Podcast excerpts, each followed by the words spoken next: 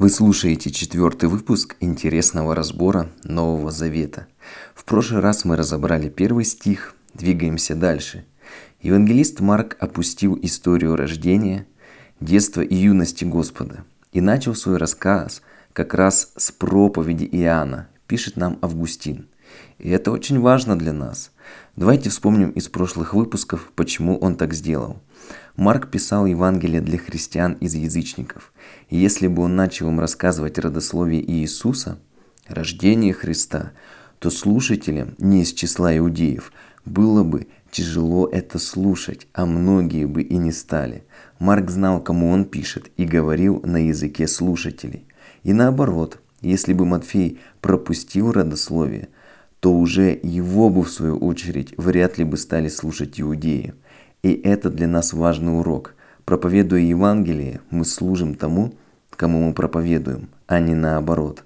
Проповедь исходит из любви к ближнему, чтобы помочь ему примириться с Богом, а не для собственных амбиций.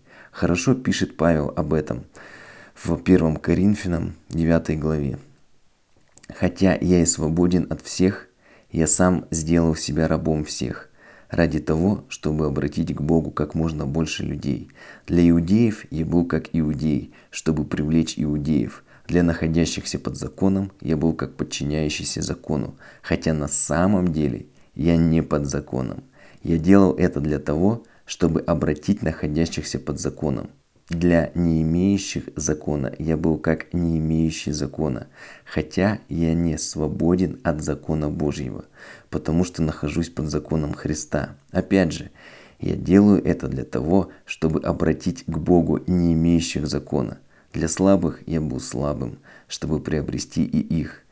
Я стал всем для всех ради того, чтобы различными путями спасти хотя бы некоторых.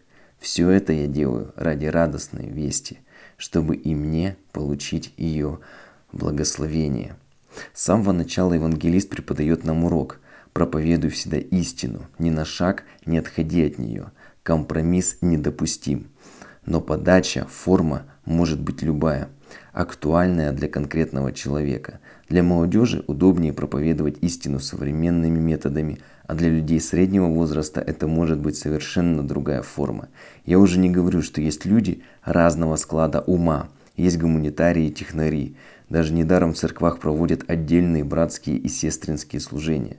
Форма может отличаться, но при этом истина остается неизменной. Это как утолить жажду обессиленного человека, дать воду в кружке, стакане или в бутылке. Цель – напоить человека – Религиозники и фарисеи – это как раз те, кто ставит акцент на форме, а суть истина для них второстепенна. Хорошо об этом говорит Иисус в Матфея 23-24. «Слепые поводыри, вы отцеживаете комара, а верблюда проглатываете». Будем помнить об этом и нести истину в понятной и ясной для каждого человека форме. Все люди разные, и для каждого эта форма может быть индивидуальной. Итак, возвращаемся к тексту. Начало Евангелия Иисуса Христа, Сына Божьего. 2 и 3 стих. Как написано у пророков, «Вот я посылаю ангела моего пред лицом твоим, который приготовит путь твой пред тобою, глаз вопиющего в пустыне.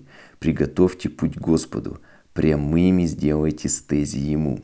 Третий стих начинается словами «глаз вопиющего в пустыне». И этот стих ранние христианские теологи связывали с рычанием разъяренного льва. В том числе и по этому стиху символом евангелиста стал крылатый лев. Если вы найдете евангелиста в живописи, на картинах, то чаще всего он изображен рядом со львом.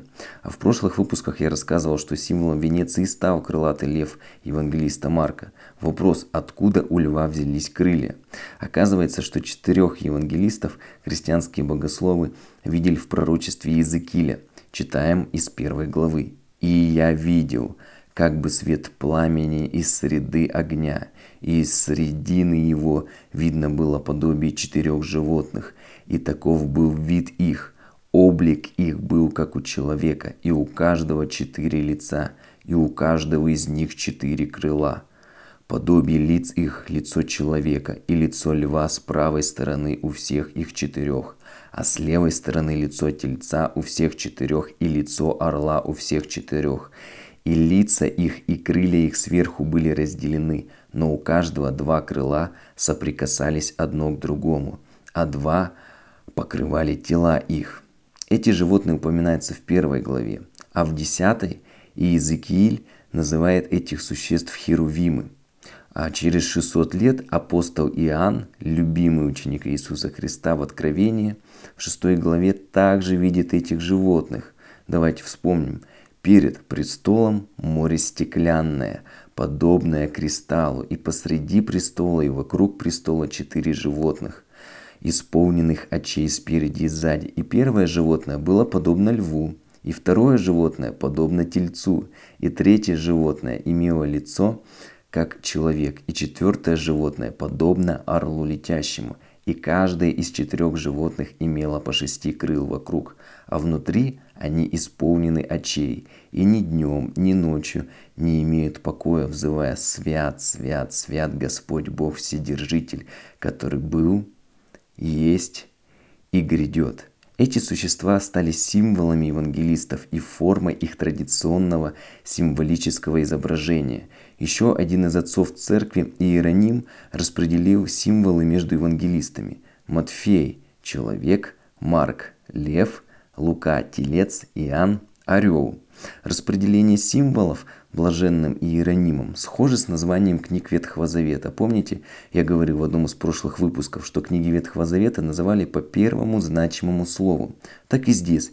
Евангелие от Матфея начинается родословием Иисуса Христа. Поэтому человек в Евангелии Марка – голос льва, рыкающего в пустыне, глаз вопиющего.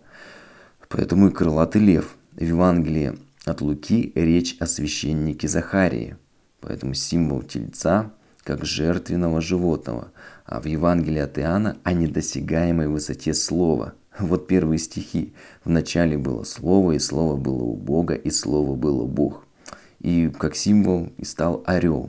Я думаю, что эти разъяснения помогут нам понять, почему евангелисты и их Евангелие непременно изображают именно этими символами – существами из книги Откровений и книги пророка Иезекииля.